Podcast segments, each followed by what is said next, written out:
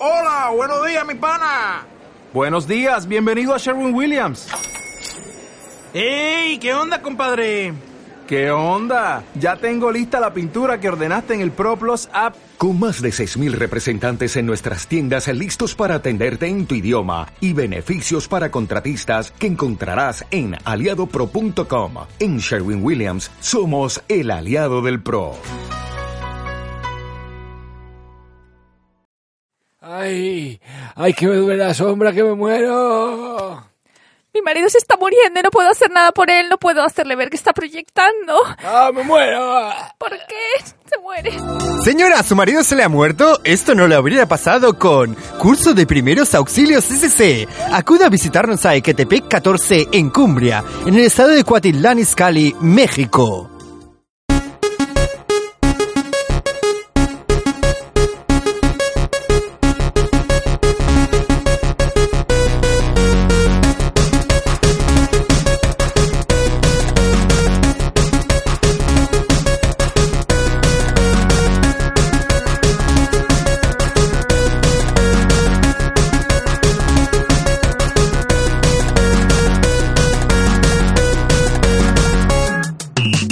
Bienvenido a Encuentra a los Otros. Temporada 3, capítulo 2. Ya no lo vas. ¿Cómo que no hablas más? Porque me he equivocado antes en la toma de antes. He dicho ojos, encuentra los ojos. Sí, pero claro, no has querido dejar las tomas falsas, pues aquí lo Porque que ya oyente... somos un programa patrocinado y tenemos un mínimo de calidad que ofrecer. Pero ¿cuánto dinero nos han dado? Eso no se dice. Pero... Curso de primeros auxilios, ¿cómo era? Curso de Primeros Auxilios SC. Ese Muchas nuevo- gracias. ese nuevo patrocinador. Eternamente agradecidos. el nuevo patrocinador eh, del de, de allí. ¿De dónde? De México, ¿no? De México. sí, sí. Oye, buenas noches, ¿qué tal? ¿Qué tal? ¿Cómo estáis? Bien. ¿Sí? Bien, con ganas, ¿no? ¿De qué? ¿De qué? de- de grabar. Sí, exacto. Es ridículo tener ganas. Pero bueno, contenta, contenta. ¿Y eso? A ver, explica, ¿por qué estás contenta? Pues porque el nuevo formato, más espaciado, me permite tener ganas de, de, de quedar. Como antes no era tanto trabajo. no tenías? Anda, que... O sea, ganas de veros, bueno, a él ya le veo. De verte siempre es guay, ¿no? Pero eso, que había tanto curro entre semana y de hacer cosas, pues que no te da tiempo de, ay, de- me De apetece. vivir y tener cosas por Claro. ¿no? Claro, poquito. Bueno, ¿qué se os ha pasado este mes? Uh, uh, cosas, cosas. ¿Qué cosas? cosas, A ver, cosas. ¿quién comienza? ¿Qué ha pasado? ¿Qué ha pasado? Joder, no sé, tú sabrás. ¿De burro? Bueno, Por por, ejemplo. Ni lo voy a, ni lo voy a comentar eso. ¿Cómo que ni lo voy a comentar algo más importante que he dejado de fumar. ¿Has dejado de Y eso sí fumar? que es, eso sí que hay tema procon ahí. Ya no fuma nadie aquí, ¿eh? No hay humo a Ya, alrededor. Olemos sí. como los bares, un poco a pedo, porque no está el humo enmascarando. Un tema interesante sudor para un procon. ¿Y cómo lo llevas? Pues lo llevo bastante mal. ¿Sí? ¿Eso? sí, lo llevo... Bueno, mal no. el, eh, Pero a ver, ¿cuánto llevas? Llevo poco, llevo desde el martes. Ajá. Pero ya es mi intento... ¿El martes cuánto es?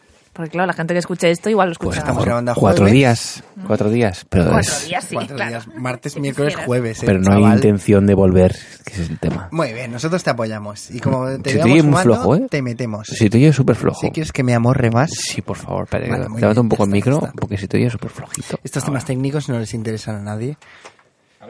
Hola, ¿qué tal? Sí, ahora mejor. Pues eso, eh, eso es un tema que hablaremos. Muy bien. Y yo estoy aprendiendo a conducir. Hostia. ¿Y cómo lo llevas? ¿Cómo esté el fumar? Bueno, hoy ha sido el primer día que es, ha sido la séptima práctica, digamos, aunque he hecho algunas dos seguidas, ¿no? Entonces, no sé si era la cuarta clase o algo así. Y es la primera vez que después, o sea, por suerte, no dentro del coche, pero he llorado. ¿Que has llorado? Y he necesitado ¿Cómo? varios What? abrazos de Ronnie. ¿Por qué? ¿Qué ha pasado? ¿Has matado a alguien? No, no, no. Ah, por eso llorabas, porque no has matado a nadie. Es que, no sé, tengo un profesor muy tranquilo, muy pancho, Sí. súper relajado. Ajá. Así tiene un barrigón, parece Papá Noel, pero sin disfrazar, no Ay. sé. Y, y de repente, pues me he visto en una autovía y, y sin, sin avisarme. ¿Sabes? Me he visto ahí Ya en plan carril de aceleración, acelera. Nunca había pasado de 50. Mm, Y eso me ha acojonado. Porque justo antes, además, casi se me cruza un camión enorme, casi me embiste. Y, y ya iba con el susto en el cuerpo. Y así Ay. he estado súper estresada todo el rato. Madre Una hora cuarenta de práctica es la, la más larga de mi vida, sí. Madre de Dios, o sea, hoy es lo más rápido que has, hecho, que has sido nunca. 80, por, 80, Por sí. propia voluntad, ¿no? Exacto. bueno, hay que tener en cuenta que Ay. estás entrenándote en Barcelona, que de unido, que Hmm. la violencia que se respira en estas carreteras. Supongo, ¿no? supongo. Debe haber mucha gente que ha dejado de fumar porque es que la cantidad de insultos por segundo cuadrado es alta, alta. Yo que vengo del pueblo, la gente va relajada, te saluda y todo. No, pase usted, pase usted. No, no, aquí vamos. Ya, ya. Pero bueno, aparte de eso, pues guay, estoy con- orgullosa de, de haber emprendido este camino. Bravo, bravo. Pues os veo muy bien, ¿eh? Sí, sí, aplausos lentos. Bien. Aplaudan, aplaudan. ¿Y tú qué? ¿Y tú qué? Buah, yo qué os explico. A mí me han pasado un montón de cosas, pero a vosotros también, que lo sé, ¿eh? Que lo hemos estado comentando aquí con los bermuses.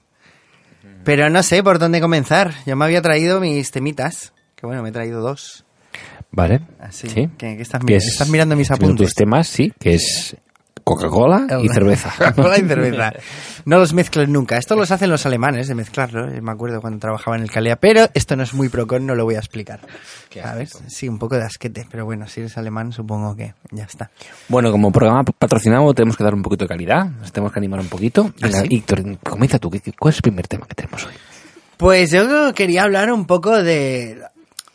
A ver, hoy me he traído un par de temas que suelen salir en nuestras conversaciones así en general últimamente y que siempre tengo la sensación de que no quedan claros porque mm, también son un poco extraños, ¿vale? El rollo del orgullo de las víctimas. Que esto lo saco a relucir unas cuantas veces. Que es que, según lo veo yo, y lo voy a decir así, según lo veo yo, aunque lo leo en muchos sitios, para ser una víctima tienes que ser alguien orgulloso, tiene que haber una parte de orgullo. En el sentido de que quien está orgulloso, quien se tiene en alto aprecio, tiene muchas más probabilidades de considerar que lo que le sucede no es culpa suya. Siempre va a haber un hecho externo que sea aquello a lo cual le puede echar la culpa. Y esto es el requisito imprescindible para ser una víctima. ¿vale? Cualquier víctima se mantiene en víctima. El victimismo consiste en decir todo el mundo está en mi contra. Nada de lo que me sucede es responsabilidad mía. Por lo tanto, el orgullo es un método muy útil para el carácter de, de no enfrentarse a ciertas responsabilidades, de no aceptarse a uno mismo. Entonces, bueno, ya sabéis que estoy estudiando psicoterapia junguiana con mediación artística, acá arte terapia. Entonces estoy viendo últimamente y hablo también en primera persona que el orgullo es una formación reactiva, es una reacción bastante natural a, a una falta de autoestima. ¿vale? Nosotros de pequeños sufrimos lo que tengamos que sufrir, que no significa tampoco que tengamos una infancia especialmente mala o lo que sea, pero cada uno la vive como la vive. Entonces, si tú la vives de manera que, que te consideras menor o te comparas o, o sufres de alguna manera, es probable que como defensa o como adaptación, mejor dicho, pues tengas una parte de orgullo, una parte de no, tú vales y tú eres mejor que, en el caso de sentirte menor que, o tú vas a ser más que, en el caso de... ¿Vale? Esto después es un problema, porque claro, la humildad es algo difícil, el bajarse los pantalones, es reconocer que no tienes razón. En el caso de la víctima, ¿cómo sale alguien de víctima?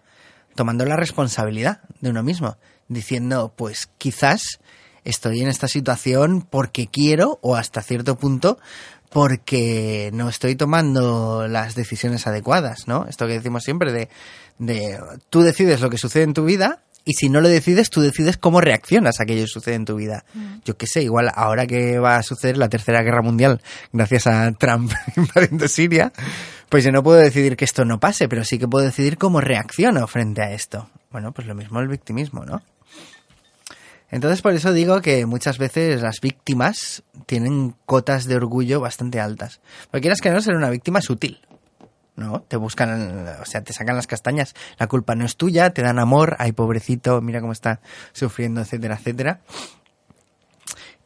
Y al revés, porque las víctimas no tienen por qué ser solo ese carácter de, de ay pobrecito de mí, sino mucha gente que va de soy lo más y yo tengo razón y tengo que mandar y tengo que estar siempre por arriba, son víctimas por reacción.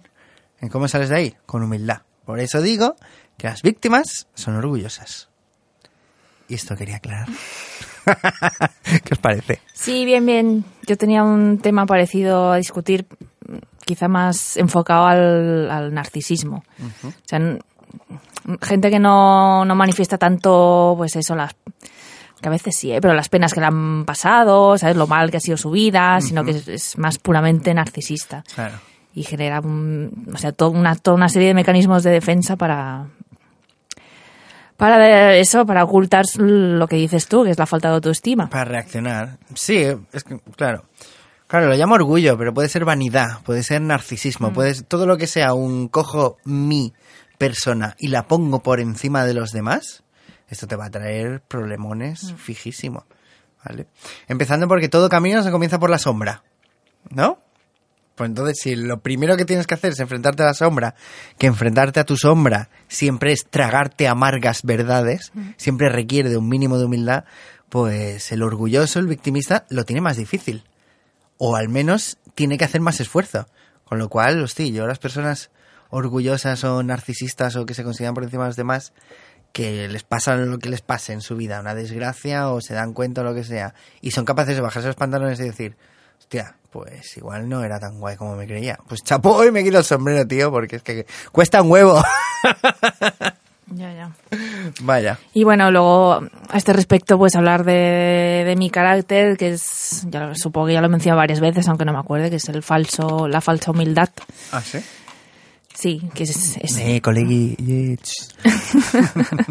yo creerme siempre que había sido una persona, sí, precisamente humilde, ¿sabes? De cuando te defines a ti mismo, ¿no? ¿Qué adjetivos te pondrías? ¿Qué cualidades crees que tienes, no? Yo creo que esa es una de las que siempre he pensado que tenía.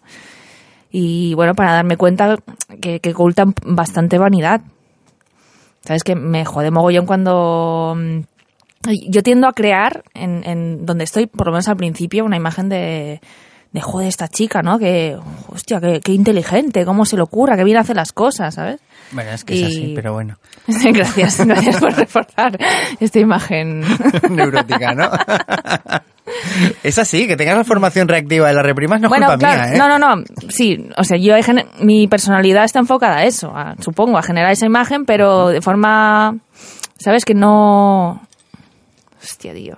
Es que para, es difícil hablar de esto yo misma. Claro, es muy ¿Sabes? Pero complicado. es eso, estoy diseñada, como si fuera un robot, estoy diseñada para eso, para generar esa impresión. Claro. ¿Sabes? Ir de humilde de cuando me hacen un elogio, sentirme mal y, joder, Claro. me, quiero eso, pero no, no me siento mal.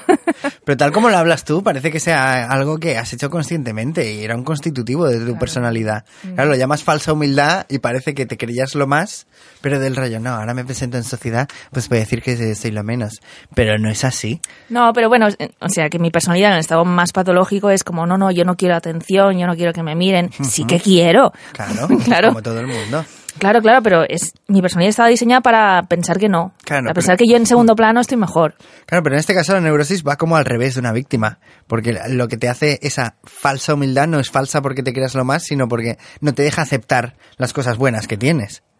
En el sentido de que sí que eres una chica inteligente, sí que, hostia, pero esa era un no, no, esto no lo acepto, no lo acepto, no puedo destacar. Sí, pero en el fondo yo sé que sí. Lo que pasa es que tengo una mala relación, o sea, interacción con, con los demás, con, con esos cumplidos. Pero yo creo que en el fondo sí, no sé, sí que me lo creo. ¿Lo sabes? Tú sabes que eres muy maja y muy inteligente. Yo- sí. No te rías, ¿de qué te ríes? Oye, oye. Yo creo que, es- que doy esa impresión, porque me está pasando como en- en el trabajo nuevo que tengo. Pero dices, das esa impresión y yo, perdona, pero hay pruebas objetivas de que eres una persona muy inteligente, Vale, que se sabe sacar las Pues no sé, castañas. no sé cómo lidiar con esto. no ¿Ves? sé ¿Ves? Eres tú y de no, no puedo aceptarla, no, no.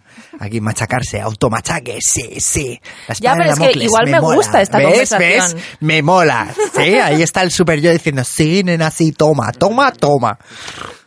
¿Sabes? De yo decir, no, no, es que yo no soy para tanto. Y, ¿sabes? Y el que la gente me diga, no, pues claro que sí, eres la hostia. Claro, claro. Mm, mm. Ay, ay, mira la trampa, ahora me tengo que callar, entonces. Mm.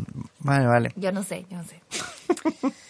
Pero bueno, eh, y, a, y a este respecto, eh, una cosa que me, que me jode, ¿sabes? De, de la sombra de los demás, que es proyección seguro, pero...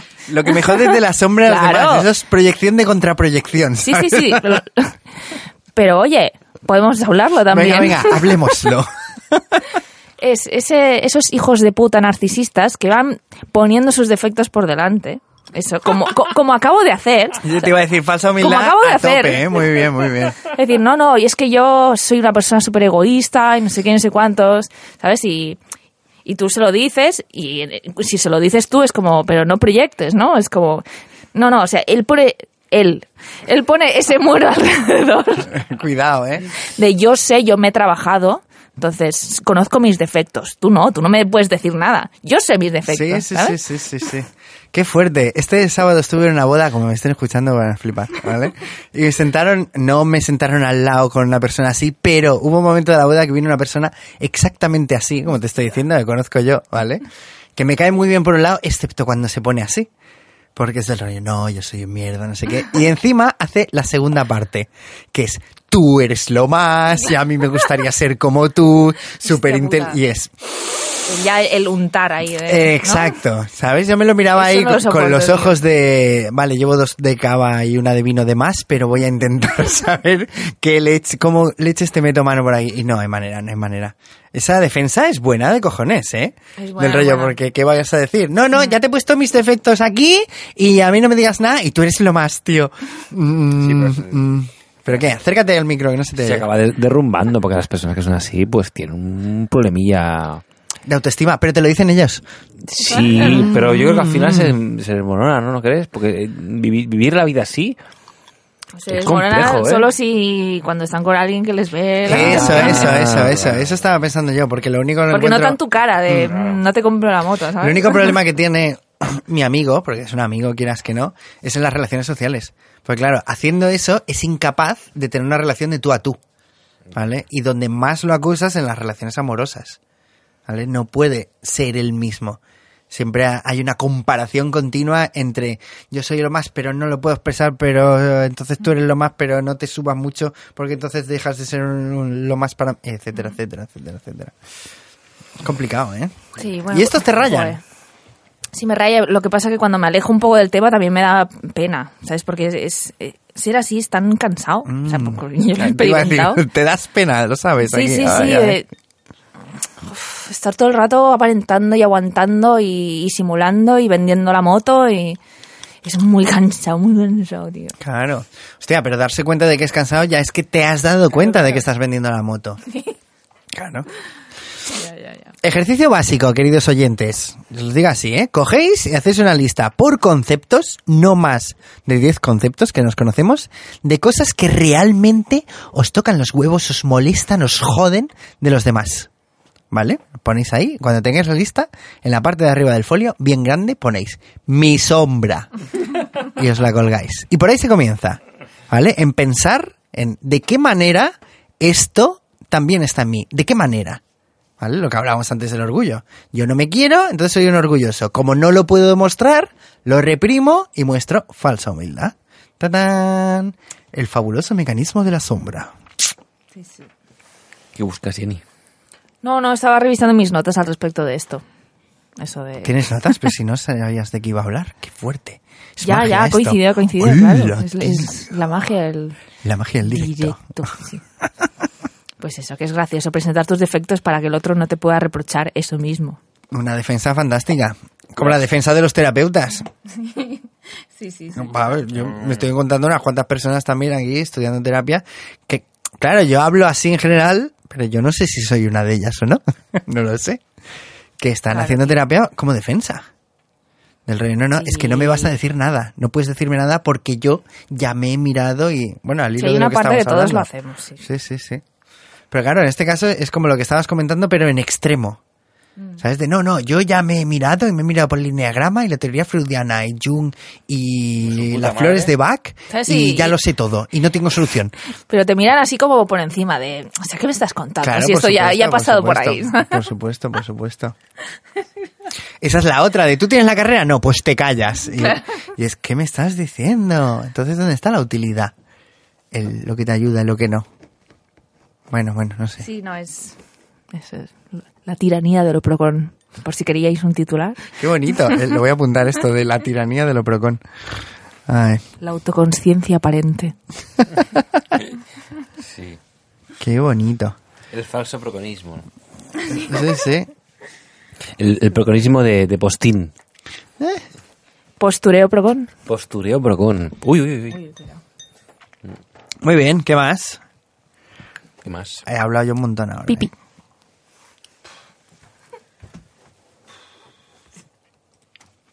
He vuelto. Muy bien. ¿Qué? Qué incómodo, ¿no? Claro, que, que el next, next topic, ¿cuál es? Que lo mismo si hubiera sido hombre hubiera sido menos incómodo. ¿Que tenéis algún problema? ¿Por qué? Que es broma, es broma. Es broma. Es lo que tiene ahora el estilo este free, que no tenemos guion. ¿Y ¿Quieres que hable del tabaco? Historias. ¿Habla del tabaco? va. De las adicciones, lo que hacen las adicciones vez, con las venga. personalidades. ¿Qué es lo que hacen? Adicción a la personalidad. Yo fumaba, yo fumaba desde los 16 años aproximadamente. Recuerdo el primer día que empecé a fumar de forma seria. Era el, eh, el primer curso del instituto. Sí, sí, sí, lo recuerdo con, con nitidez. Era un día soleado. ¿El primer piti? ¿Lo recuerdas? No, el, el día que comencé a fumar de forma... O sea, yo fumaba, yo ya había fumado un cigarrito con los amigos, en plan, pero no había ningún tipo de... Me compro un paquete ya para empezar a fumar. Pero sí recuerdo el día que tomé conciencia de que esto hay que hacerlo cada día. Hasta hoy que tengo casi 40 años. No, pero yo te he visto dejar de fumar. Yo te he sí, he, visto. dejado, he estado meses Tres sin meses, fumar. por lo menos. sí. Pero no, nunca había sido sólido, sólido, sólido. ¿No? No. Me acuerdo de aquel primer ayahuascazo que viniste. Sí, se fue, Y me fue dijiste, dijiste a todo el mundo, no solo Sí, a mí. sí. No he dejado de fumar, he dejado de hacer cosas que me hacen sentir culpable. Y fue, ole, chapo, me quito el sombrero. Sí, sí. Sí, sí, pero he vuelto a fumar. Entonces... Bueno, pero no pasa nada. Y, y al final, bueno, em, por, por ser un poquito consecuente con el discurso que tengo, con el tema del procanismo y con el, em, los psicodélicos y tal, pues cada día me estoy dando, se me he estado dando cuenta lo, lo nocivo que es el, el tabaco y lo, lo, que- lo que refuerzaba en mi, en mi personalidad. El tabaco, lo, lo que, las cosas chungas que tiene el tabaco. Porque el- a mí me gusta fumar, pero las consecuencias que tiene el tabaco son una puta mierda, ¿no? Y lo que está reforzando en mi personalidad es una mierda. Y es duro dejar de fumar porque estás matando, estoy matando a aquel niño de, de 15 años. y es duro, es duro dejarlo. La gente a veces cuando deja de fumar no es consciente lo que, el esfuerzo que tiene, ¿no? Y es, es- está muy bien, está muy bien. Sí, sí.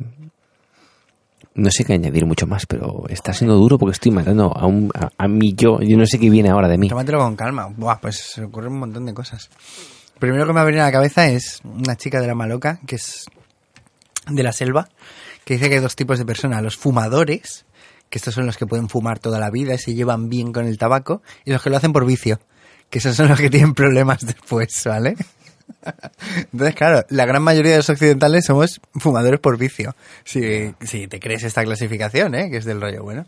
Una clasificación así te explica por qué hay gente que fuma hasta los mil y no tiene eso. Segundo, te he dicho hace un momento, no pasa nada. Y esto suena ahí de, ay, qué amiguito, se preocupa y no pasa nada. Pero es que realmente no pasa nada porque creo que era Jodorowsky el que decía lo de los vicios se va- te los quitas poco a poco hasta que un día te los quitas del todo. Y el mismo Pep Cuñat en la asociación te habla de las listitas de esfuerzos, y haciendo un pequeño esfuerzo. ¿Te lavas los dientes dos veces al día? Pues ahora te los vas a lavar tres. Y así, como manera de ir conquistando el rollo de, de la adicción. Y tercero, lo que vas hablando del, del niño de 15 años que estás matando, en realidad es al revés. Porque claro, nosotros somos niños y el arquetipo del niño es la esencia. Porque es lo que hemos sido siempre antes de tener un carácter. Desarrollamos el carácter como, como defensa o como adaptación a los demás. Pero el niño que éramos, el niño que vive la vida, el niño que juega, el niño que es curioso, el niño que quiere a todo el mundo y solo quiere que le quieran, eso sigue estando ahí, por debajo del carácter. Entonces, en realidad, ¿por qué empezaste a fumar? ¿Por, por los amigos? ¿Por ser social? ¿Por qué? Era una mezcla de todo, ¿eh? Yo creo. Yo me refería más bien al, adolescente más que al niño. Bueno, Porque el niño sí que lo recuerdo con mucho cariño, el niño ese sí. Pero el adolescente adolescente es amargado ahí... ah, El que no polvo. sabe quién es, No sabe quién es, sí, está amargado, ¿no? está A- jodido por la- las problemas en casa. El incendio, hubo un incendio, estaba un poco jodido. eh. ¿Qué? ¿El incendio qué? Hubo un incendio en mi ¿Qué casa. Ah, sí, ¿verdad? Lo ¿Lo contamos has una vez. explicado aquí en online? Sí, yo sí, ¿Sí? algún capítulo. Mm. Sí, sí, y ya está. Y, y es el mismo, es el mismo. El que está aquí ahora es el mismo. Yo no creo que estés matando a- al niño concretamente, sino a, a tu personalidad en general. O sea, estás, o sea, creo, desde mi punto de vista, que, fuma- que fumar era un síntoma. Entonces, hubiera sido fumar, hubiera sido otra cosa. Tal vez simplemente una manifestación de, no sé, de, de cierta negatividad que, te- que tenías. Y bueno, que conociéndote, pues es lo de, en vez de, de expresar mi ir hacia los demás, lo expreso hacia mí mismo. Proyecto, sí. Sí. Tengo muchas ganas de fumar ahora, ¿eh? Claro, claro, claro. No Eso es culpa del vermut. Pero bueno. Bueno, según Harry, la adicción es una desconexión. ¿De qué te sientes desconectado, chaval? Mm, pensando. Acércate al micro cuando hables. Ahora mismo no lo sé. Estás pensando. Respira. ¿De qué estoy desconectado? ¿Qué sustituyes? Algo de Yo creo que, la que boca. acumulo rabia, ¿eh? Rabia. Mm, sí. Porque ahora te está saliendo rabia. Sí, ahora sí, ahora me cago en mucha gente y voy insultando con la moto. Cuando voy con la moto me, me encuentro muchos hijos de puta. Hijos de puta, cabrones. Hijos de puta, lo repetiré. También te da rabia que te interroguemos, ¿verdad? No, me- os ignoro. Me, da- me- me la suda. Es una intervención. Con cariño, como ¿eh? Os lo digo, pero me suda la polla. ya. Con todo cariño. O sea, me gusta que lo hagáis, sí, pero... ¿Sabes? No me acabo de ofender. Si quieres que te ofendamos. Tú mismo, si no quieres que te insulte. Si quieres que te insulte, pues infóndeme. Venga. Venga, oféndeme. No, no, no te voy a ofender, pero ¿de qué te sientes desconectado? va? Joder, tío, ¿de qué me siento desconectado Venga, ahora vamos mismo? bien, joder, tío, venga. Yo tengo mucha rabia ahora, tengo mucha rabia desconectado. Bueno, ¿eh? ¿por qué no la descargas? Tú eres músico, tío. ¿Descarga? Es que la Se música... acaba de descubrir, ¿no? es que- También. Es que, es que, bueno, ¿no? Qué presión, ¿no? Ya, yo me estoy cagando ahora en la gente con, con fa- relativamente facilidad, sí. Ujú, Pero bueno, Me, da un poco la- me suda un poco la polla todo un poco más. Pero eso no descarga mucho, yo qué sé, tendrías que partir la cara a alguien y eso no Sí, es poco a funcional. poco. No es funcional en absoluto. No le partas la cara a nadie, ¿eh? No, que no, que Ah, no. bueno, bueno. Eh, Estoy en plena actitud un poco... O sea, antes sí que era un como... Pues me aceptaba más lo- los problemas de los demás, me los, me, los, me los cargaba encima, ¿no? Como aceptaba una culpa, una culpa implícita, que no tenía culpa de nada, pero la aceptaba yo, entonces me encendía un cigarro, entonces compensaba eso, ¿sabes? Ahora no, ahora no. Ahora me suda la polla. Hay que entregar esto, hay que entregar esto. ¿Cuándo podemos entregar esto? No lo sé. Yo no lo sé. Porque no depende de mí. Antes decía, no, voy a hacer lo posible porque tal, no sé qué, cuál, tal. Y es el ejemplo como ha venido ahora. ¿Y recomendarías a la gente dejar de fumar? Sí, claro. Sí, sí, claro que sí. sí Aún Claro que teniendo sí. en cuenta la violencia salvaje que te ha surgido debajo. Hombre, ahí está muy bien. Realmente lo que, lo que aflora es que depende también de los años que lleves fumando, cómo has fumado, cómo, por qué empezaste a fumar, ¿no? Si no has hecho ningún trabajo introspectivo, pues dejar de fumar. Claro, y recordando aquello que decías de he dejado de hacer cosas que me hagan sentir culpable. ¿Cómo lo relacionas con ahora? Sí, aquello estaba muy bien. Lo reconozco que estaba muy bien, pero. eh, mm, no sé, ahora, ahora es diferente. Ahora es como que. En, aquella, en aquel momento tomé la excusa, ¿no? De que me encontré con mi cuerpo, no sé, la- por, la- por la experiencia psicodélica. Pero ahora la, la decisión la he tomado sin ningún tipo de experiencia psicodélica directa. Y. Es muy diferente el tema. es- eh, o sea, he tenido que ser un adulto para dejar de fumar. Mm, muy bien. ¿Sabes? Yo creo que ahí está el valor de, Tomar la de esta vez. Muy bien, muy Sí, bien. de que como adulto, ¿sabes? Bravo, bravo.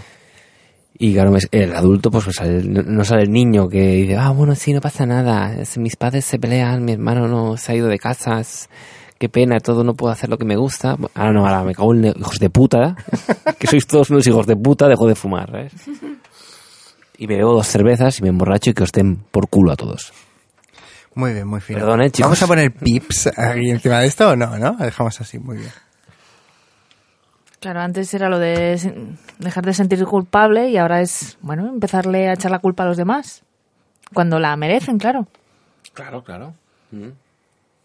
Sí, sí, sí. Totalmente de acuerdo. Bueno, más que la culpa de los demás es expresar la rabia que llevas. Sí, si algo no me parece justo, sea o no sea justo, decirlo. Sí, está. pero quiere decir que va en relación con la responsabilidad. O sea, de no todo es tu responsabilidad. O sea, es que hay una parte de ti que siempre cree que es culpa tuya, todo. La existencia en general. Está el tema de la rabia, ¿no? El otro día estaba en una conferencia sobre la rabia que decía cuál es la utilidad de la rabia, para qué sirve que sintamos rabia. Entonces sentimos rabia ante una injusticia percibida. El problema es cuando sientes rabia y la injusticia es totalmente subjetiva o no existe, pero en un principio la rabia siempre te va a proteger de una injusticia. Por eso, si alguien te hace daño, sientes rabia. ¿Sabes? Y ahí la tienes, claro. Entonces, es lo que estás Pero diciendo. cuando que esta rabia la sientes, por ejemplo, por un progenitor o por alguien que quieres mucho, ¿qué haces? Pues mm, fumas. Fumas tabaco, Claro, pues no puedes alcohol. expresar. Puedes Claro, hacer lo que quieras, no que yo qué abajo. sé, mis padres no me han dado lo que tenía, yo siento rabia, pero hostia, no está bien Yo expresarla. madre, Entonces, claro, no, son sentimientos contradictorios. Al fin y al cabo, todos hemos pasado por la fase dípica, ¿no? Y ahí están los sentimientos contradictorios de ¿qué hago? Pues uno de los dos sentimientos lo tengo que reprimir. Y normalmente reprimimos la rabia, la sacamos por otro lado. Como digo siempre, la parte más difícil la tenéis los hombres, porque la rabia contra la madre está además prohibida socialmente. Vaya. Sí, ríete, pero la puta verdad. Está bien. Estoy de acuerdo contigo. Vaya. Hombre, rascando en lo hondo, en el mundo de las terapias y eso, ya, ahora me van a matar todos los oyentes y todo lo que quieras, pero lo que más se ve, generalizando, es en las mujeres problemas con ser madre y en los hombres problemas con ser adulto. Porque claro, quieras que no, nosotros salimos de vosotras, ¿vale? Y en las primeras religiones chamánicas sois vosotras las que estáis en conexión con los ciclos lunares y tenéis el poder de dar. Nuestro trabajo es convertirnos en hombres. Vuestro trabajo es crear gente. Cada uno tiene los problemas inherentes a, a su tema biológico, ¿vale? Ahí simplificando y esto, pero sí, sí. Uy, ¿qué ha sido eso? ¿Bote de galletas? No. Pues sí, Pues sí, ay, qué difícil autoconocerse. ¿qué más? ¿De qué hablamos? Ay, joder. Eh, Te pongas tenso, ¿eh? Tenemos todo apuntado. Hijos de... Si ahora no lo digo, ¿no? Después de recitarlo tres mil veces. Ay. es como que, no sé, ¿tienes algo más? Yo tengo alguna cosa, pero... Yo sí, Pues tengo venga. alguna cosa. Pues venga, dale. Venga. Me como un- Aceituna. una olivita. Ah.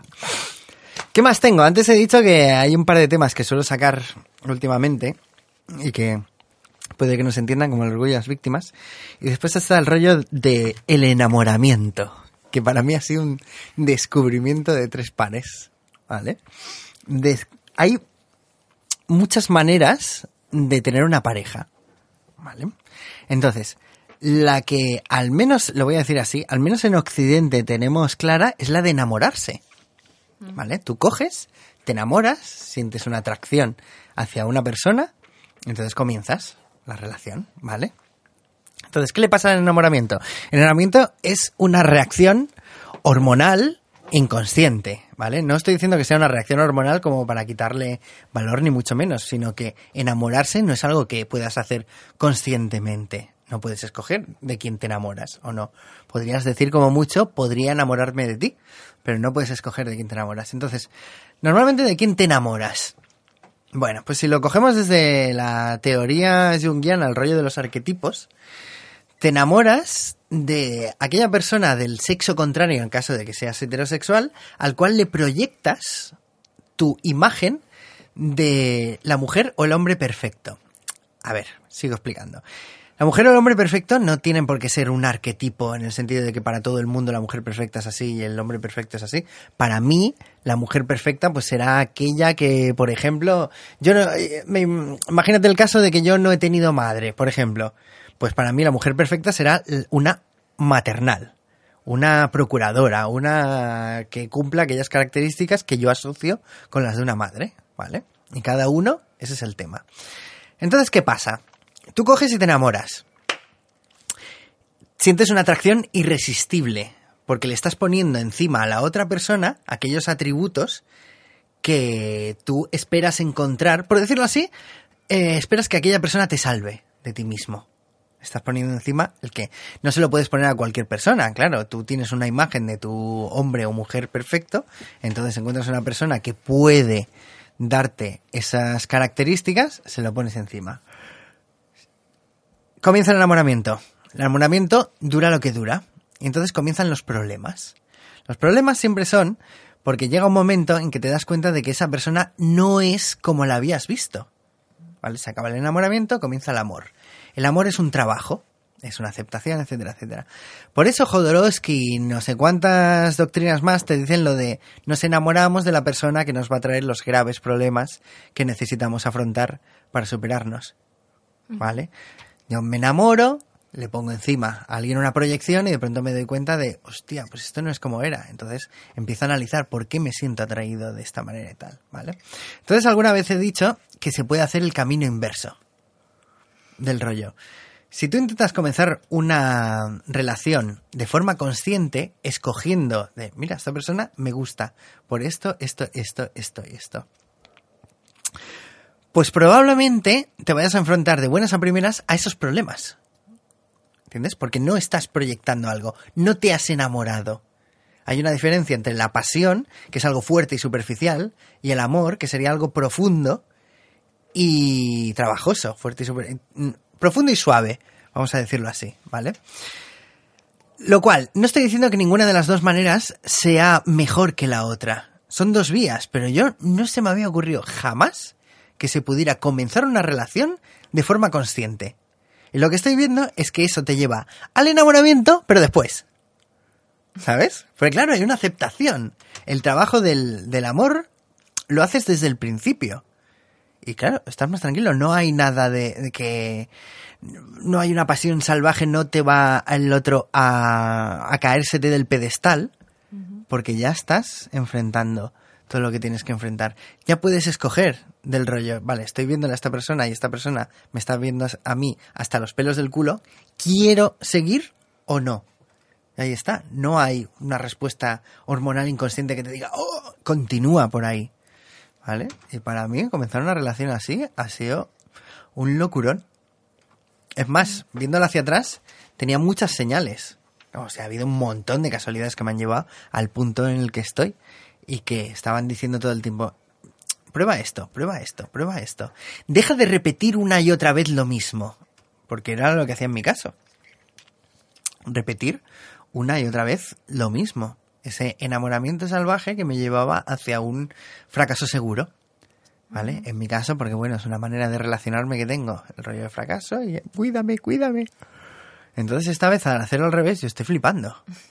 Claro, porque no hay un, un, enganche. Un, bueno, esto realmente puede acabarse en cualquier momento y eso no solo no lo estropea, sino que lo hace pues ultra más maravilloso, mucho más tranquilo. ¿Me explico? Es que a veces parecía que explicaba lo del enamoramiento como si fuera, no, no, no te tienes que enamorar porque es malo. No, todo lo contrario. Es la manera, es una manera inconsciente que tenemos de evolucionar. Es el mecanismo del rollo. Venga, vamos a hacer evolucionar las relaciones sociales. ¿Cómo lo hacemos? Vamos a poner el mecanismo de enamorarse. Vas a ver tus problemas de manera irresistible en el otro. Y la humanidad ha llegado hasta ahora, o sea que no ha ido tan mal. ¿Sabes? Ya. Ya. Uy, ¿qué ha pasado? No, no, no, si no me parece bien. Pero claro, no, que, que esto lo vemos así nosotros. Que, ¿Qué? que- Perdón. que casi lo vemos, los procones lo vemos de esta forma, ¿no? Pero en general la gente, ¿tú crees que lo ve así? No, Ah, vale, vale. ni mucho menos. Yo es algo que he descubierto ahora y lo he descubierto en varios frentes, con la ayahuasca, con sutil, terapia, ¿no? con la experiencia. Lo digo por la gran cantidad de relaciones que hay que están en, en esa fase, ¿no? De atracción irresistible de la sombra, pero Claro, pero planteémoslo, porque vivimos la sombra no solo personal, sino que es colectiva. Y la sombra colectiva la podemos ver de forma muy clara en todas las películas de Disney. El Príncipe Azul, Blancanieves y oh, el enamoramiento. Pon los 40 principales. ¿Acordás del programa que hicimos sobre el amor? Todas las canciones hablan de no puedo vivir sin ti. Toma neurosis ahí a tope. ¿Sabes? Del rollo. En cambio, ser consciente del rollo. Mira esta persona. Esta persona me gusta. Por esto y por esto y por esto. No me gusta por esto y por esto y por esto. Soy capaz de super... Es poner una balanza. Y realmente eso es un compromiso. Atención, ¿eh? Persona, que yo estoy diciendo esto, eh, yo era alguien que huía del compromiso como de la sarna y la peste combinadas y con sida. es del rollo, no, yo tomo un compromiso consciente y lo acepto y es, esto es lo que quiero. Con lo cual los problemas, pues, son menos problemas. Como que los afrontas ¿Lo has. ¿Lo has integrado intelectualmente? No. No. ¿Más emocionalmente? Sí, claro. Es que si no, no podría decir esto, no podría tener una relación. Si tuviera que estar racionalizando todo el tiempo, ¿vale? Lo que me ha costado muchísimo es llegar a ponerlo en palabras como ahora. Porque claro, yo decía, hostia, estoy sintiendo, me siento como, no sé, como tranquilo y firme. Y eh, en realidad al principio de la relación era un, bueno, pues tú avanza y a ver dónde lleva esto. Porque yo no tenía ni, yo no había decidido nada hasta que me di cuenta de, claro, en realidad sí que he decidido continuar con esto. ¿Vale? Pero no me lo ha dicho el cuerpo aquí, oh, me siento súper enamorado, estoy loquísimo de ti. Sino que encima, en este proceso, ha habido otra persona por la cual yo sentí esta pasión desgarradora y de pronto, pues me he dado cuenta también de que, hostia, estoy volviendo a hacer lo mismo. Estoy poniéndole encima una serie de proyecciones de imágenes que no se corresponden en absoluto con la persona real. Y encima me lo decía ella misma, que yo no soy así como me estás viendo, ¿sabes? Pero claro, tú no te das cuenta, estás poseído por la hormona. Mira, esto es buen título también. ¿Qué os parece el tema? Interesante. ¿Eh? ¿Estáis de acuerdo, no? Sí, claro, ¿cómo voy a estar de acuerdo? Es tu experiencia. Bueno, No sé, lo- la, la reflexión que me ha venido es, no sé, eh, es quizá... Es, es una tontería generalizar, pero desde mi punto de vista es en plan, vale, tú eres hombre, yo soy mujer. Yo nunca me he enamorado y me he juntado con alguien. Siempre ha sido al revés. Siempre se han enamorado de mí, entonces al cabo de un cierto tiempo yo me he enamorado. Pero no, no en plan, ¿sabes? De primera vista ni desde el principio, he tardado. Eh, ¿has vivido la misma experiencia que yo entonces?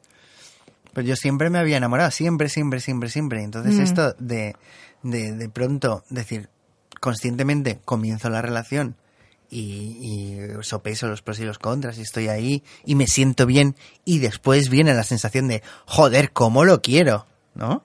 Pues eso es, yo no había vivido nunca esto. Llámame tonto, pero es lo que hay. no. Claro, pero bueno, lo mío también tenía esa parte neurótica de, bueno, al primero que... Al primero no, pero... Primero que me diga que me quiere, ¿no? sí, un poco así de... Pero que me quiera mucho, ¿sabes? De... De a tope por mí, ¿sabes? Claro. Y, y al final, pues siempre me acababan convenciendo. Siempre porque han sido tres, ¿vale? Claro. Pero claro, esto es un tema, es sutil, pero, es un tema esa es mi diferente. neurosis. Claro, pero eso es neurosis, falta de autoestima, en el sentido de te quiero porque me quieres, te quiero por lo que me haces, te quiero porque me tratas bien, porque me cuidas, etcétera, etcétera. ¿Vale? En realidad eso es lanzarse a la piscina. Yo te estoy hablando de realmente hacerlo desde el principio escogiendo, no del rollo. Ah, mm, ah, te estoy atrayendo. Bueno, pues me voy a comer. Voy a intentar no ver tus defectos porque estoy muy guay con que me quieras. No, no, al revés. Me gusta esto de ti, me gusta esto de ti, me gusta esto de ti. Esto de ti no me gusta nada, esto es una puta mierda. Pero voy a sopesar y cojo un compromiso consciente y voy a intentar ver a dónde lleva esto. Vamos a intentar construir algo. Puede ser o puede no ser perfectamente. Pero claro, lo que estás diciendo, el rollo de puede no ser, no es posible, es una dependencia. Porque si el otro se va, entonces yo no me siento querido, ¡oh! tengo un problema. No, no me ha, no me ha pasado. Pero, ¿me entiendes, no? El rollo de sería codependiente. En este caso no, yo sé que en cualquier momento pues se puede acabar, realmente. Puede ser que, hostia, yo qué sé, estoy en terapia y de pronto me sale mi verdadero carácter y soy un subnormal. Pues es probable que el otro me deje, ¿no? O al revés, o lo que sea. Ya, tío, es que estamos en puntos muy diferentes ahora mismo. Porque mi relación con Ronnie es, es de absoluta seguridad. Claro. Yo, bueno, ya lo hemos transmitido. Pues incondicional. Bonito, envidia me da. Joder. No, pues claro, pues envidia, pues ese riesgo de... Supongo que los dos sabemos, ¿no? Que estamos dependiendo mucho del otro, ¿no? Pero bueno, yo creo que es consciente. O sea, a otro, otro nivel. O sea, ya no es un tema de... pero es confianza absoluta. ¿Sabes? No, no se pone en cuestión la, la relación. Sí, es... Es que nuestra relación no es... es- Bueno, es que cualquier, cualquier cosa que diga quedará, Bueno, quedará, lo- quedará pedante o quedará Lo, mal. lo ¿Qué mejor, lo mejor es la es evolucionar juntos. Eh, Nuestra Eso decisión es. es, una relación monógama, Eso Sí, ¿vale? Que pues claro. Claro, desde el punto de vista procon, pues igual parece retrógrado, ¿no? Porque es, no, es con mi pareja hasta el final de mi vida. Bueno, es mi decisión, parece que es la tuya también, pues de puta madre, ¿no? Claro.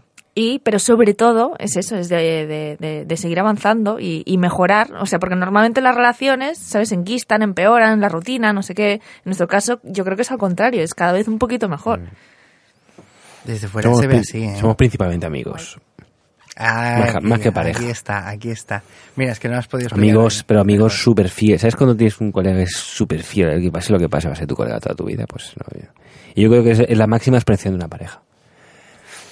Además follamos, pero lo- la base, la base es que, claro, o sea, es más que un familiar, más que un hermano, más que una madre, más que un, ¿sabes? Ujú.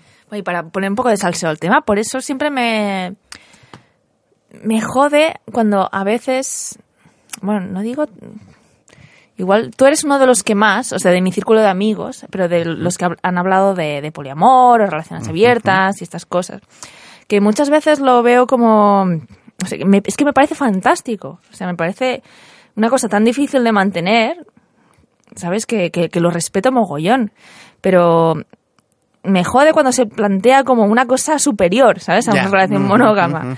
Cuando es, es una decisión tan personal, ¿sabes? Que es- lo que importa es que tú estés bien y que la otra persona esté bien, ya está. O sea, monogamia, poligamia, mm, llámalo como quieras, que me, me la suda, tío, pero si mi, mi autoestima se ve jodida cuando veo a alguien... Ay, el poliamor, las relaciones del futuro, ¿sabes? Vete a la mierda.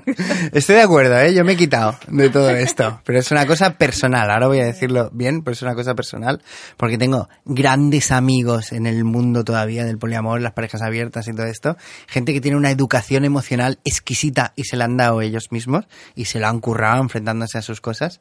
Pero yo, en mi caso, era consecuencia de una insatisfacción básica que hacía que no tuviera suficiente nunca con nada. Por eso, para mí, el rollo este de, de adquirir un compromiso con una sola persona, encima de forma voluntaria, y como estás diciendo tú, alguien que primero es amigo antes que cualquier otra cosa, esto es una maravilla increíble para mí, ¿sabes? Entonces, sigo contándolo súper bien, pero también te diré que, según mi experiencia en el mundillo del poliamor, el swinger y todas estas mierdas, Normalmente el que más vacila de yo soy superior porque tengo aquí, buah, soy súper abierto, tú no podrías con esto, es el que más inseguridad tiene con mucha diferencia. ¿Sabes? Yo me voy a hacer terapeuta y me voy a dedicar a ir a los locales poniendo tarjetitas porque hay clientela toda la que quieras. De gente insatisfecha, gente con la autoestima súper baja. El rollo, claro, es ca- la relación es casi directa. Necesito seis parejas que me quieran porque yo no me quiero una puta mierda, pero no me doy ni cuenta. Pues gente así hay muchísima, muchísima. Y hay un poco de falta de humildad también en todas estas cosas. Entonces ya te digo, yo me he quitado, estoy muy tranquilo ver que me he quitado. Es que bien, oh sí. Bien. Gracias, me parece alcohólicos anónimos estos. Sí, he dejado de ir a orgías. Bien. Ya bien tampoco, es como, hostia, ¿estás tú mejor? Pues genial. Claro, claro, ya está, no, no. Es como cuando eres... Bueno, son, quieras que no, para mí, yo lo vivía, son rasgos de adolescente que quedan ahí y van tirando hacia adelante al rollo de explorar y todo esto. Y al fin y al cabo, el, el objetivo de explorar es llegar a un sitio y decir, ¿esto es para mí, sí o no? Bueno, pues en mi caso, después de la hostia que me pegué el año pasado, a la cual le doy gracias, pues he llegado a que no, no es para mí y ya está, y estoy mucho más tranquilo. Así que así está la cosa. Bien. Qué complicado es vivir, ¿no? Es muy bonito eso de beber. complicado. Voy a mandar un saludo a mi madre otra vez. Hola, mamá. El tema del poliamor, ¿qué tal lo llevas? Bien, bien. bien, bien. Si lo entiendes, si mi madre es más liberal en el sentido vital, no económico de la palabra, pocas hay. ¿Qué? Llevamos 48 Guay, guay. minutacos ya, ¿eh? De pesadez aquí. ¿Quieres dejarlo aquí ya? No, pero si hay más temas. Ah, ¿hay más que temas? Venga, aquí vamos. No, pero no, no por más temas, sino porque igual es un poco corto, ¿no? Que estamos haciendo un programa al mes. O sea, que yo soy la más vaga de aquí, pero tampoco hace mí, falta. Yo, yo- yo por mí tiro, ¿eh? Que va, Ah, eh, vale, competi vale. de vagos, ¿qué me estás diciendo, eh? Yo a dos manos. Hostia, no sé, ¿eh? Eh, eh. No sé decirte, yo soy muy vaga. Soy muy ¿Qué vaga, me gusta levantarme. más? Pues ¿Qué muchas cosas, mira, mm, ¿tú tienes alguna idea? ¿Quién ha sacado tema? Has sacado tema tú ahora, ¿no? Sí. Vale, vale. Estoy rajando aquí como dos Pues como siempre. Sí, ya, ya. Y nosotros encantados. Vale, vale. Me voy. Los límites Que, que siempre dices que te da rabia escucharte. A mí me da rabia que digas que te da rabia escucharte porque hablas muy bien. porque Así que. mucha rabia Bueno, jódete tú. Me escucho ahí con la voz nasal. y digo, ¡Uah, que estás! ¡Oh! Me dan ganas de pegarme. Ahora le está dando a Jenny ganas de pegarme a mí. Bueno.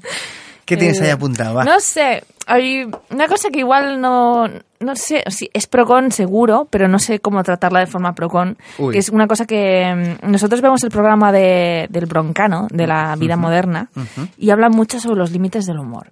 Entonces, claro, por supuesto tiene relación con la sombra. De hasta dónde puedes llegar con el humor, hasta sobre qué temas puedes hacer un chiste, sobre qué temas no. Ellos siempre tienen el problema, el, pro- el problema que se meten con de repente pues con los autistas, con las Asperger, con ¿sabes? Me, me estoy riendo. Claro. No he escuchado el chiste. Y a la que dicen cualquier cosa que tú, como seguidora del programa, sabes que ellos no están en contra, ni, ni ven a los, ¿sabes? A la gente con, con, con, con este- con estos problemas. problemas, o, con es- como lo quieras llamar. ¿Sabes? Que no, no lo ven de forma por encima ni se burlan de ellos, ¿sabes? Como personas, sino como cómicos. Hacen la prueba precisamente porque saben que hay gente que se va a ofender. Claro. Entonces, hostia, los límites del humor es, es eso, es el el límite que tienes tú con, con la sombra de hasta aquí quiero ver y más allá de esto no quiero ver. Claro. Hombre, es un tema complicado de pelotas. Sí, sí. ¿no? Primero está el rollo de, de no ofende quien quiere, sino quien puede. Pero después está el tema de ofenderte tú. ¿No? Si a mí me hablas de estos temas y me río, no es porque diga, ah, joder, que tienes un problema, sino porque quieras que no, el humor es una forma de quitarle hierro a las cosas. Porque yo igual puedo tener familiares o gente con problemas graves cerca y me río de esos problemas. Puedo ser yo el primero que tenga un problema así. No me acuerdo qué humorista era el, el americano, rollo Bill Hicks. Bill Hicks se descojonaba de, de que no podía dejar de fumar. Por ejemplo. Y hubo otro que me acuerdo, eh, salió en el Saturday Night Live, cuando le detectaron cáncer. Salió con sus radiografías, le puso nombre al cáncer y hizo el show con su tumor. ¿Vale? Era una forma de quitarle hierro. Pero claro, se puede entender que quien tiene un problema, si otro se está riendo de ese problema, pues se lo tome como que se está riendo de él específicamente. Y ahora mismo estamos viviendo rollos como que el, el Willy Toledo ha sido eh, llamado a testificar por cagarse en Dios. En la España había del siglo XXI. Un juez ha llamado a testificar a Willy Toledo por haber ofendido a Dios. Me- lo que más me jode es que no me sorprenda. O sea, ya después de lo de Baltonic y los raperos, Ya, ya. Pero ¿dónde está el sentido del humor? En ningún sitio. sí, lo de la, la chica esta que era un chico que no me acuerdo cómo se llama, que hizo Cassandra. el chiste, Cassandra, que hizo el chiste de, Carrero Blanco. Qué bestia puta, tío. Por Qué ejemplo, sí, sí. ¿Cuál era? ¿Vosotros que hiciste el enneagrama? Había un, un eneatipo que es incapaz de reírse de sí mismo. El eneatipo de Hostia. Rajoy. ¿Qué era? Ah, no me acuerdo. Tía, no me acuerdo. ¿Era el uno? El uno, el uno, la ira, ¿no? ¿No era la ira? Puede ser, puede ser. Sí, puede sí. ser. Pues yo creo que la política está llena de unos hasta los topes, de gente que es totalmente incapaz de reírse de sí mismos. No hacen otra cosa que tomarse la vida demasiado en serio. Yo tengo razón, la vida es así y todos los demás están equivocados. Yo, yo creo que, que llega a todos los estratos, ¿eh? O sea que yo creo que es, es algo más social, más ¿Sí? que político, ¿eh?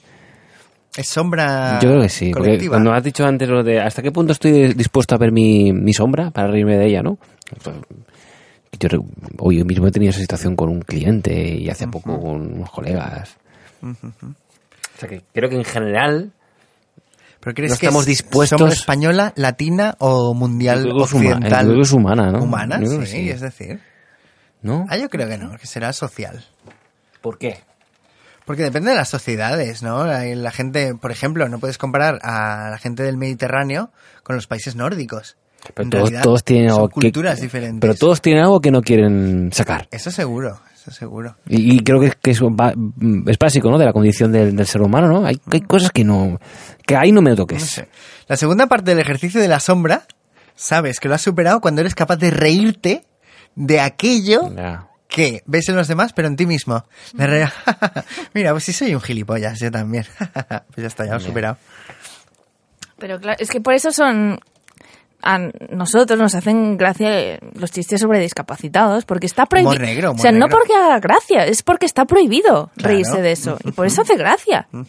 Y por eso hace gracia, nos hace gracia cuando escuchamos un chiste que tiene que ver con nuestra sombra, porque nosotros tenemos prohibido a nosotros mismos ver nuestra propia sombra. Y claro, te ríes. Ahora hemos quedado mala personas, pero nos reímos. ¡Ey, discapacitado! Me río de ti. No, no, es así. Es que no tiene nada que ver. Eso A mí- es a la, la gracia es siniestro- esa. A mí lo siniestro de todo esto es que esto lo puedes extrapolar a, a- a la- a las relaciones del día a día. Me viene- es que me viene gente a la cabeza, ¿no? Que no tiene sentido del humor No, con sus hombre, hombres. No, no. no, no, No, no, no, sí. Esa gente no, o sea, no se merece mi respeto. O sea, les Pues, a escupo ver, la a cara. ver, a ver, por favor. Pero la gente no tiene, no tiene mucho sentido del humor con, consigo mismo. No. Bueno, claro, esa es la negación absoluta de... Y eso pasa. Yo ahí veo miedo. ¿eh? Del rollo, porque claro, reírme de mí mismo es no tomarme en serio y como no me quiero solo me falta eso. ¿Me explico? Del rollo, alguien que no se quiere, reírse de sí mismo es denigrarse, es quererse menos. O bueno, o, o reconocer reconocer el, el, eh, la neurosis o, el- o el Ah, cachondeo la de, de ti mismo, el eh, orgullo de la víctima que hablábamos de antes. Ahí voy. ¿Eh? Pero bueno, Voy a justamente... Vale. Justamente hoy en, en la vida moderna han, han traído un invitado, a dos invitados que, o sea, que de los mejores que han traído nunca, que son unas personas que son cómicos y se dedican a trabajar en un centro, eh, pues con niños, vale, con diferentes tipos de discapacidades. Siempre hay como ese miedo de discapacidad, está bien decirlo. Creo Sí, que está bien, sí. vale. Con- Mejor que minusvalía, sí. bueno, pues, pues les enseñan a hacer comedia. Entonces Ah, se bien. reúnen todos y hacen, se dedican a hacer guiones que, bueno, motivan que los guiones tengan que ver con las experiencias personales, pero creo que no, no tiene por qué ser así siempre. Pero eh, imagínate hasta el punto de que mencionaba una chica que habían abusado sexualmente de ella en su infancia y que no había conseguido hablar de ello en la terapia, pero en, en este cursito de, de comedia había sido capaz de escribir algo, una ironía relacionada con eso, por Muy primera bueno, vez. Claro. ¿Sabes? Y bueno, normalmente incitan a hacerlo en hacerlo en el escenario, pero en este caso pues no, no era adecuado, porque era demasiado personal el tema o, o demasiado oscuro, supongo, ¿no?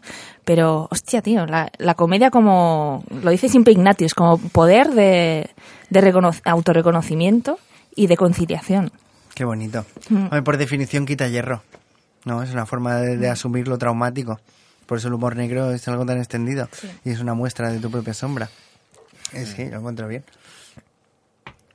Muy guay, muy guay. Venga, vamos a ponernos serios. No, y, y siento con el tema de la vida moderna, es que es súper gracioso, tío, que cuando se metieron con Huelva, o sea, diciendo que era con bromas, pero que era una ciudad súper fea, que tuvieron quejas de la, creo que de la Diputación de Huelva o algo así, ¿sabes? Y tuvieron que pedir disculpas de forma pública.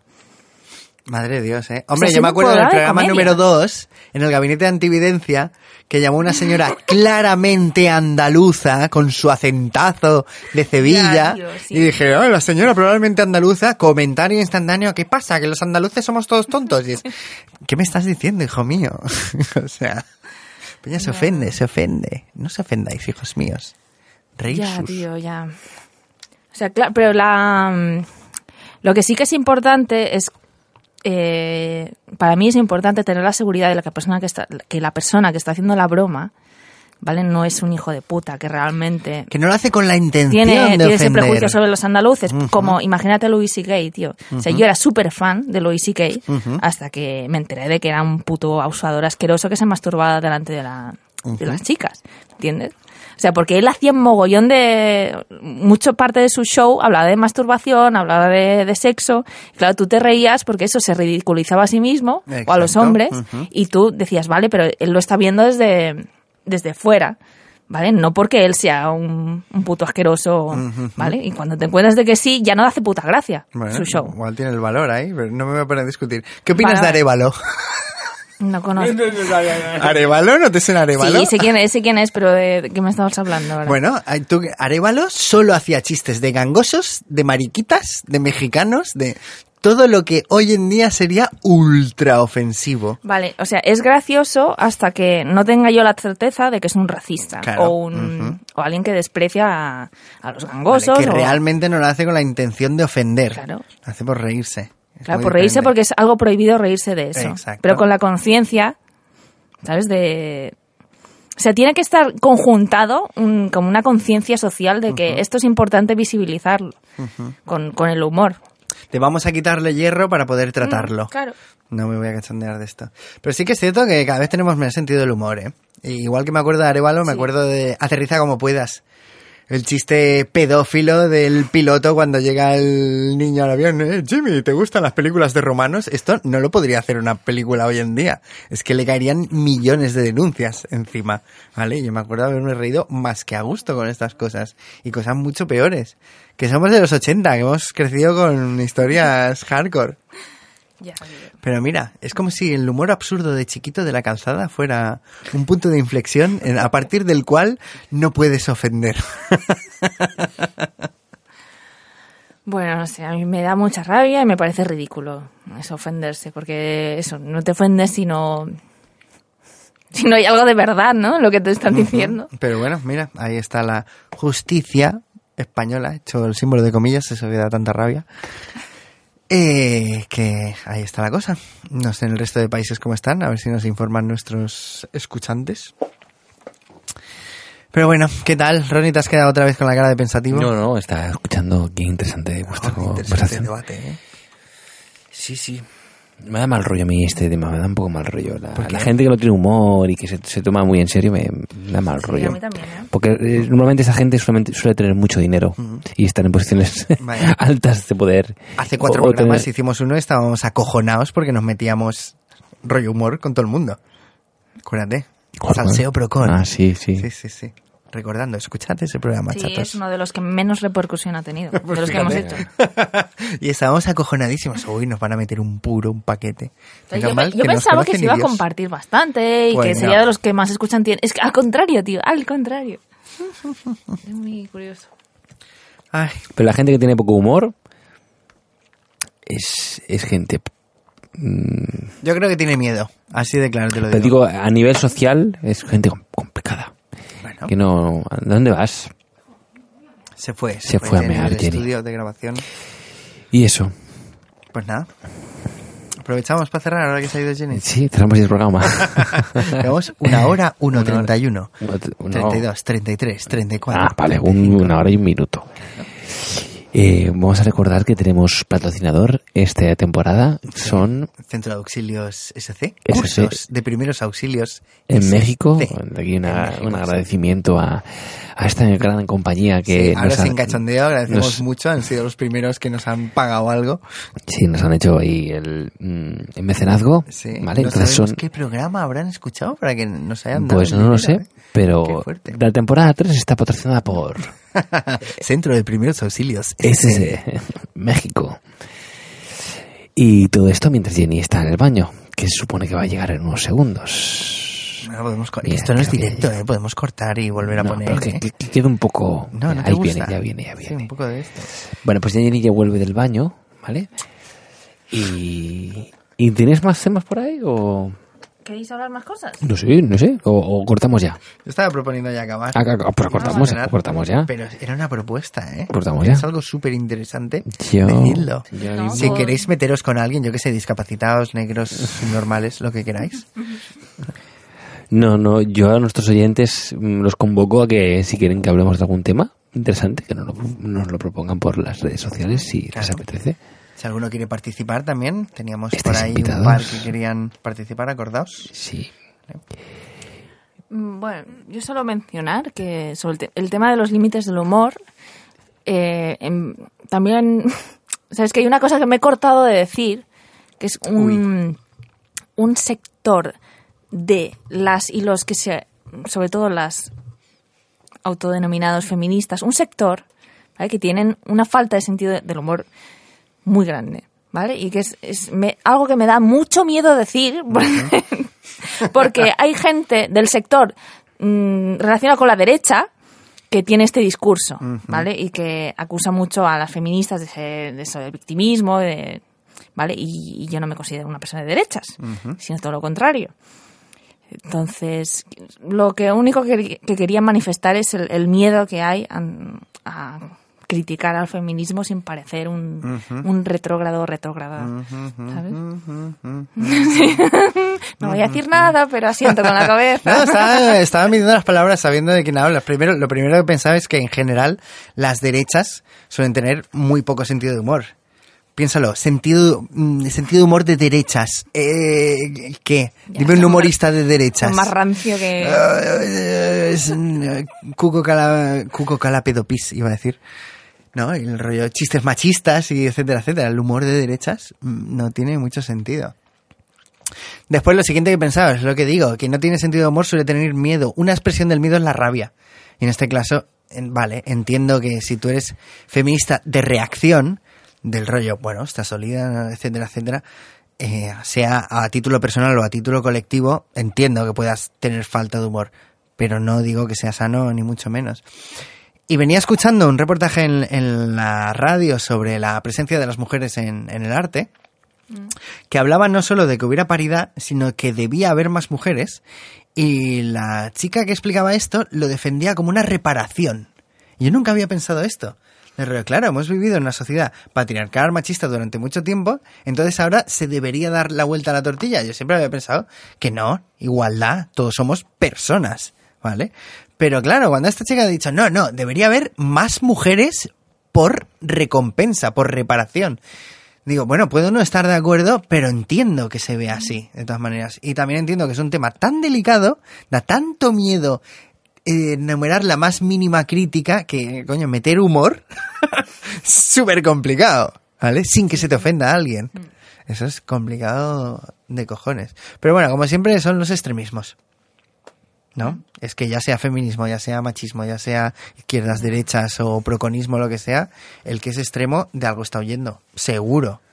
De algo tiene Cuando miedo. hablamos de feminismo, claro, lo vemos como algo relativamente moderno, ¿no? Que, que hasta hace poco habéis estado... O sea, como que es...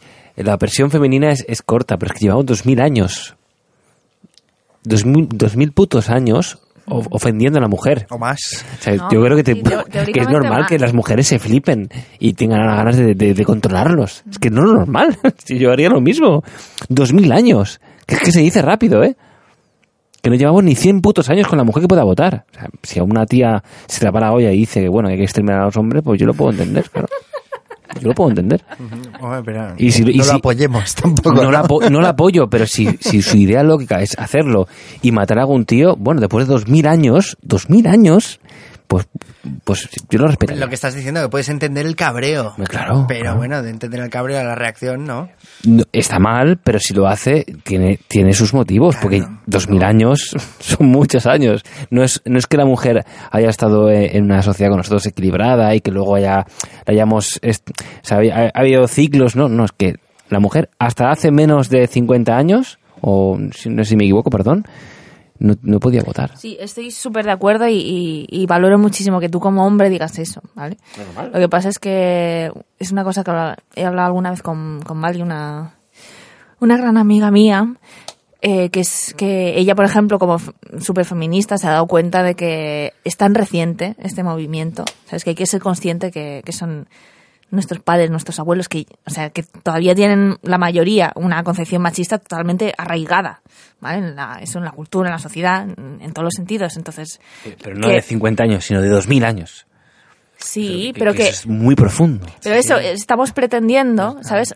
Dar un salto de gigante ya, ¿sabes? Cuando todavía tenemos todas estas estructuras en nuestra mente, también las mujeres. Claro, sí, sí. Por eso, o sea, lo, a- lo único que, que me gustaría, me gustaría apelar a la paciencia y a la comprensión Joder, de qué bonito. que, que es muy difícil cambiar las cosas de la noche a la mañana y precisamente por lo que decías tú, hay tanta rabia, sabes que todavía no, no, no, no está controlado el movimiento, ¿vale? Saber como esa puta mierda, ¿no? O sea, puto imbécil que me está diciendo piropos en la calle, en la puta cárcel, no sé, cosas así muy extremas. Es, es muy loco para la mujer ¿no? Es muy loco que la mujer ahora tenga, empieza a tener derechos cuando antes no lo tenía y que el hombre esté reconociendo que le había quitado unos derechos. Es- Debe ser muy loco para ella, pero más loco debe ser para el hombre también. Decir, hostia, he estado oprimiendo a un ser humano durante no sé cuántos años y ahora estoy, y me estoy dando Sí, cuenta sí, de sí, que... de repente es toda la responsabilidad Es sobre vuestros es hombros, una que puta es sobre paranoia. vuestra generación, claro. ¿Y qué significa la mujer? Porque la mujer no es solamente una mujer, es, es la metáfora de la vida, ¿no? De que, sin fliplarme mucho, ¿eh? Pero que es, que es, que es, que, que estoy, que he hecho yo? ¿Qué est- coño he hecho yo con este ser humano, ¿sabes? Como representante de lo masculino. Pues eso, cargaros A lo con toda la flipando, ¿eh? responsabilidad del mundo después de tantos, tantos, tantos miles de años, ¿no? No queda más verbo. Bueno, que queda, si es que, ya ves, lo que estás diciendo, la generación anterior súper machista. El lenguaje que usamos es sexista. No queda más remedio. Bueno, temita, ¿eh? Chatines. Para el siguiente. El siguiente podríamos comenzar así, apuntamos. Feminismo. Hablamos Sí, amigablemente. hostia, sí, como, como primera introducción, a ver si hay alguna reacción o no. Pues estaría, me gustaría Si saber, ¿no? Que- anima un poquito, un comentario. Oye, pues sí, pues sí, por ahí, por aquí, ¿no? Hablar de no sé qué, tal. ¿Qué va? ¿Estás perdido? Ah, eh. No, pues Sí, por, por dar que me dé la gana. Mi, mi, mi, mi, mi, mi, mi, mi, mi. Hostia, tío, pero no sé, yo flipo mucho. Sigo una página que se, de, que se llama Vox, pero no el partido facha de es- español, sino Vox de Estados Unidos, me parece que es una página de, Sí. de periodista. Como de- magazine, ¿no? Sí. Sí, rollo, supongo que son de izquierdas, pero bueno. Que habla mucho de, de casos de, de abusos y de, no sé, un profesor de universidad que era feminista y que en sus clases pues siempre habla de feminismo, no sé qué, y ahora pues está investigando posibles escándalos que ha tenido de, ¿sabes? Pero en plan de una relación con una chica que hubo una penetración anal que ella considera que, eso, que pasó hace igual siete años y que fue abuso. Pero claro, es, fue después de una discusión que, ¿sabes? Un sexo reconciliador. Pues te doy que- por culo. Perdón, me ha salido solo. ¿Estás cabreada? Pues déjalo. Pero es que, ¿sabes? Entro en la noticia y me meto en ese mundo y me parece una puta locura, ¿sabes? O sea que, Del político correctismo. sí, sí, o sea, de, de tú solo puedes Uy, hablar de que feminismo. esto es muy neoliberal, eh. Cuidado, no, no, no. eh. Claro, cuidado, tío, cuidado. Pero que yo me pregunto, o sea, solo estás licitado a hablar. Yo solo estoy licitada a hablar de proconismo si toda mi puta vida he sido procon. No, eso no tiene sentido. No tiene sentido. No tiene ningún Por sentido. eso, claro, lo que estaría mal, por ejemplo, es que si eso realmente ha sucedido, o hubo una relación sexual con penetración anal, que pues la chica no lo tenía muy claro, pero yo decidí tirar para adelante. Oye, está mal, claro que está mal, pues reconócelo y ya está. Pero coño, no le demos una trascendencia, ¿sabes? Ya. Lo de especificar que fue anal, ese dato es importante de alguna manera, porque... Sí, yo creo que es como un poco más fuerte, ¿no? Pero tengo que decirlo, ¿no? Vale, vale. Muy bien. No sé por qué, pero estaba en la noticia. Muy bien, muy bien. Hostia, tío, pero es... Que tenemos es que la, relajarnos. la, la- la coherencia. O, o- o en el caso de los políticos también, ¿no? Es que yo, cuando tenía 15 años, no sé qué hice.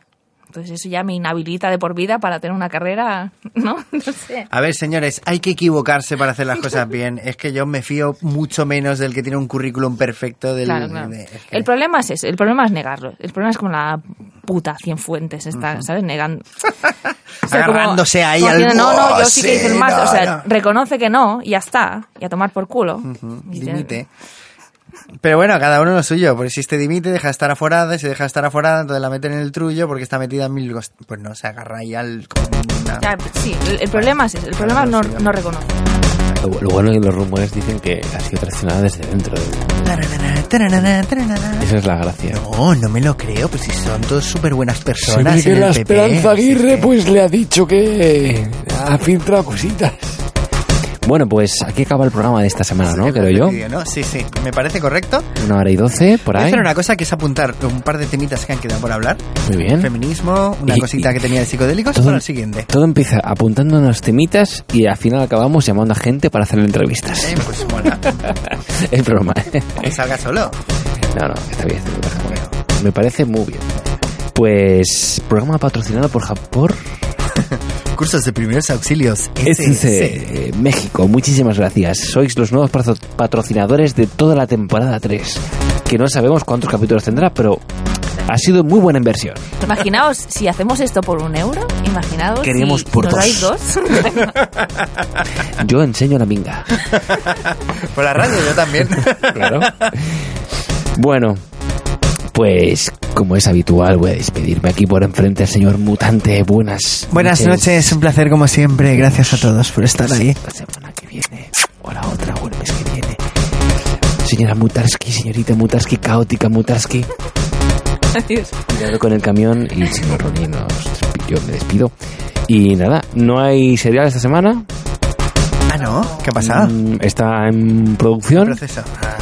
Ya nos, ya nos informará cuándo hay. Si escucha el programa, pues ya nos informará él. Y desde aquí le mando un mensaje a Javier. Javier, cuando quieras volver a grabar, los, Nos escucha, pero con, con retardo. pues, Javier, cuando, cuando quieras volver a grabar, grabamos. ¿Vale? Qué profesional. Y nada, chicos, muchísimas gracias a todos. Hasta, no sé, dentro de no sé cuánto. ¿Cuánto, cuánto queréis? No sé, tres semanas, cuatro. Cuatro, tres, Cuatro, dos. cuatro, estaremos. Muy bien.